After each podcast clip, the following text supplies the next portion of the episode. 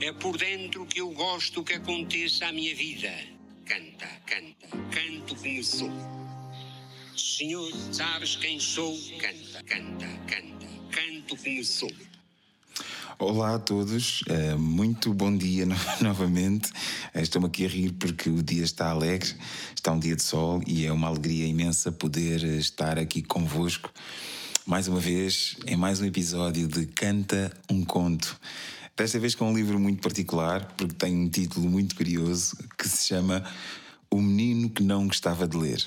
É o livro de Susana Tamaro, eh, da editorial Uh, portanto, a Editorial Presença, claro, vocês conhecem, e este livro é, é mesmo muito engraçado, obviamente já o li, e, e é muito curiosa esta história deste menino que não gostava de ler, porque ele tinha uma particularidade que os pais uh, não deram conta. Vamos começar. Ao sair de casa naquela manhã, Leopoldo sabia que já não voltaria atrás. O dia anterior tinha sido o do seu aniversário, o seu oitavo aniversário. Tinha sido um dia tristíssimo. Tinha pedido como prenda uma coisa que queria havia já tanto tempo, umas sapatilhas, uma vez que, apesar de viver na cidade, gostava imenso de correr. Quando corria, sentia o ar bater-lhe na cara e sentia-se feliz, porém, tinha poucas ocasiões para correr de facto. Excetuando o horário da ginástica na escola, não tinha mesmo nenhuma. Ele gostaria de poder correr pelos campos ou pela beira-mar. Tantos dos seus colegas da escola, aos fins de semana, iam com os pais para o campo, mas ele não. Nem o pai nem a mãe gostavam de sair da cidade. A mãe tinha pavor de ratos e ara- aranhas, e o pai era muito preguiçoso. Assim, todos os seus tempos livres eram passados em casa, a ler. Pela consistência e pelo peso, a perceber-se imediatamente que não era de esperar nada de bom do embrulho que a mãe lhe fizera escorrer pelas mãos. Desembrulharam-o lentamente com circunspeção, como se lá de dentro estivesse uma bomba prestes a explodir. Quando, em vez das sapatilhas, lhe apareceram dois livros de capa luz e dia, não aguentou mais e desatou a chorar. Tal a raiva que sentia. No rosto dos pais estampara-se uma grande desilusão. Meu anjo, dizia a mãe, não é preciso chorares agora. Choras depois de os teres lido. Olha, já viste que lindas ilustrações coloridas? Dizia o pai prazenteiro. Leopoldo tinha-os atirado para o chão com raiva e, batendo com a porta, tinha-se ido refugiar no quarto. Desde que nascera que, pelo seu aniversário, não tinha recebido senão livros. Primeiro, livros fofos de pano, depois livros com grandes desenhos e poucas palavras, depois ainda livros, mas com muitas palavras e poucos desenhos. Da sua cama, ao erguer o olhar, não conseguia ver senão estantes e estantes cheias de livros, e de todos esses livros não havia sequer um que ele tivesse desejado. Pouco depois, naquela mesma tarde, quando a mãe, com voz persuasiva por trás da porta, o fora convidar para apagar as velas do bolo, ele gritara: Apaguem-nas vocês! E depois, para não ouvir mais nada, enfiar a cabeça debaixo do travesseiro. Estava triste e furioso. Parecia-lhe impossível que os seus pais, após oito anos de convivência, não conseguissem perceber que os livros não lhe interessavam para nada. Que os pais gostassem, tudo bem. Mas não era por isso que ele havia de gostar. Bastava-lhe olhar para aquela superfície branca cheia de gatafunhos pretos para que a cabeça lhe começasse a andar à roda como se fosse um carrossel. No ano anterior, a mãe, preocupada com os seus péssimos resultados escolares, tinha-o inclusivamente levado ao psicólogo. O psicólogo tinha-lhe feito imensas perguntas. Tinha-o feito brincar com os cubinhos de plástico e depois, no fim, tinha dito: papirofobia. Mais um caso de papirofobia. Papirofobia, tinha repetido a mãe alarmada. E aí o psicólogo tinha-lhe explicado que se tratava de um problema recentíssimo e em rápida expansão. Os primeiros casos tinham sido registados nos Estados Unidos, dez anos antes. E de lá, como uma pandemia invisível, tinha invadido todo o mundo civilizado. A culpa, minha senhora, dissera ele enquanto os acompanhava até à porta, é da televisão e dos jogos de vídeo. Tire-lhes, obrigue-o a ler, a usar a cabeça e em poucos meses há de notar incríveis melhoras. Ao ouvir tais palavras, Leopoldo bem gostaria de protestar, mas mesmo que o tivesse feito, teria sido completamente inútil, porque, entretanto, já se encontravam no patamar e o psicólogo tinha desaparecido atrás da porta. Mas eu pouca televisão vejo, dissera-lhes Leopoldo ao entrar para o carro. Ouviste o psicólogo, não ouviste? Respondera a mãe. Vê-se que até esse pouco te faz mal. Eu nunca tive um único jogo de vídeo. A mãe encolhera os ombros. Eu sei lá o que tu fazes na escola. Se calhar, em vez de estudares, passas horas e horas agarrado aos jogos dos teus colegas.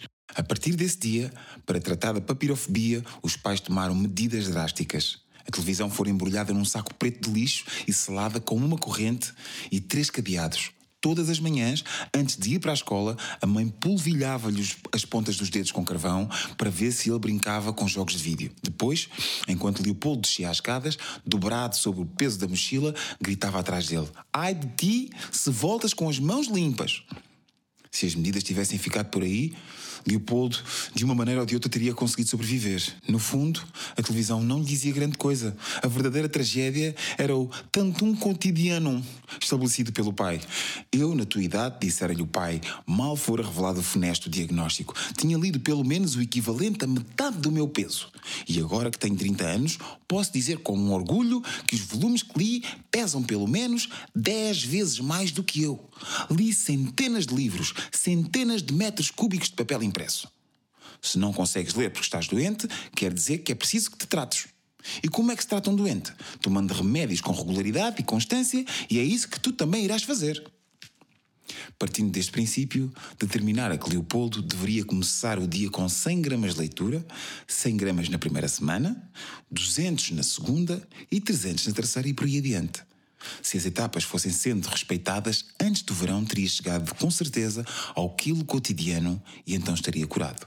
No dia seguinte, para assegurar o perfeito funcionamento de tanto um cotidiano, pusera a velha balança da cozinha ao pé da porta da rua. Antes de sair, Leopoldo deveria colocar num dos pratos tudo o que tinha lido, nada de peso. Nada de jogos. Desde o início de tanto um cotidiano, Leopoldo começara a sofrer de terrores noturnos. Sonhava que andava de bicicleta como fazem os campeões numa prova por etapas.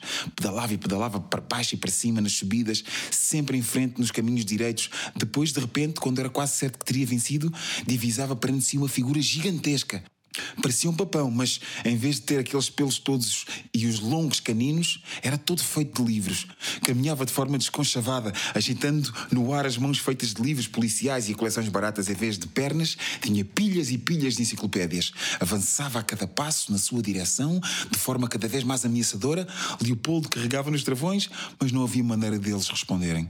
Fincava então os pés no chão, mas era demasiado tarde. O papão já estava ao pé dele, em cima dele, desabando sobre sobre ele precisamente no minuto antes de ser esmagado pela enciclopédia britânica em peso. Leopoldo abria os olhos e gritava e acordava lavado em suores. De manhã, depois de ter tido aqueles sonhos, Leopoldo sentia-se cansado. Na escola adormecia com facilidade e então punha-se a chorar.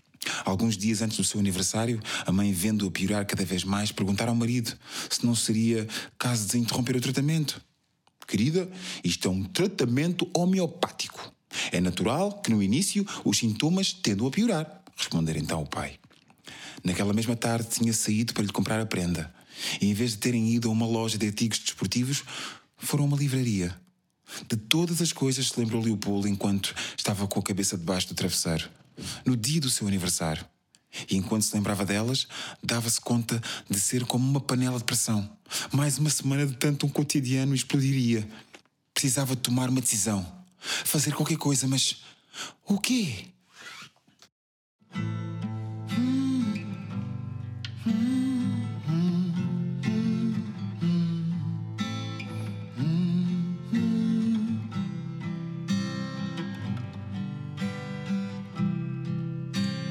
Tanto cotidiano,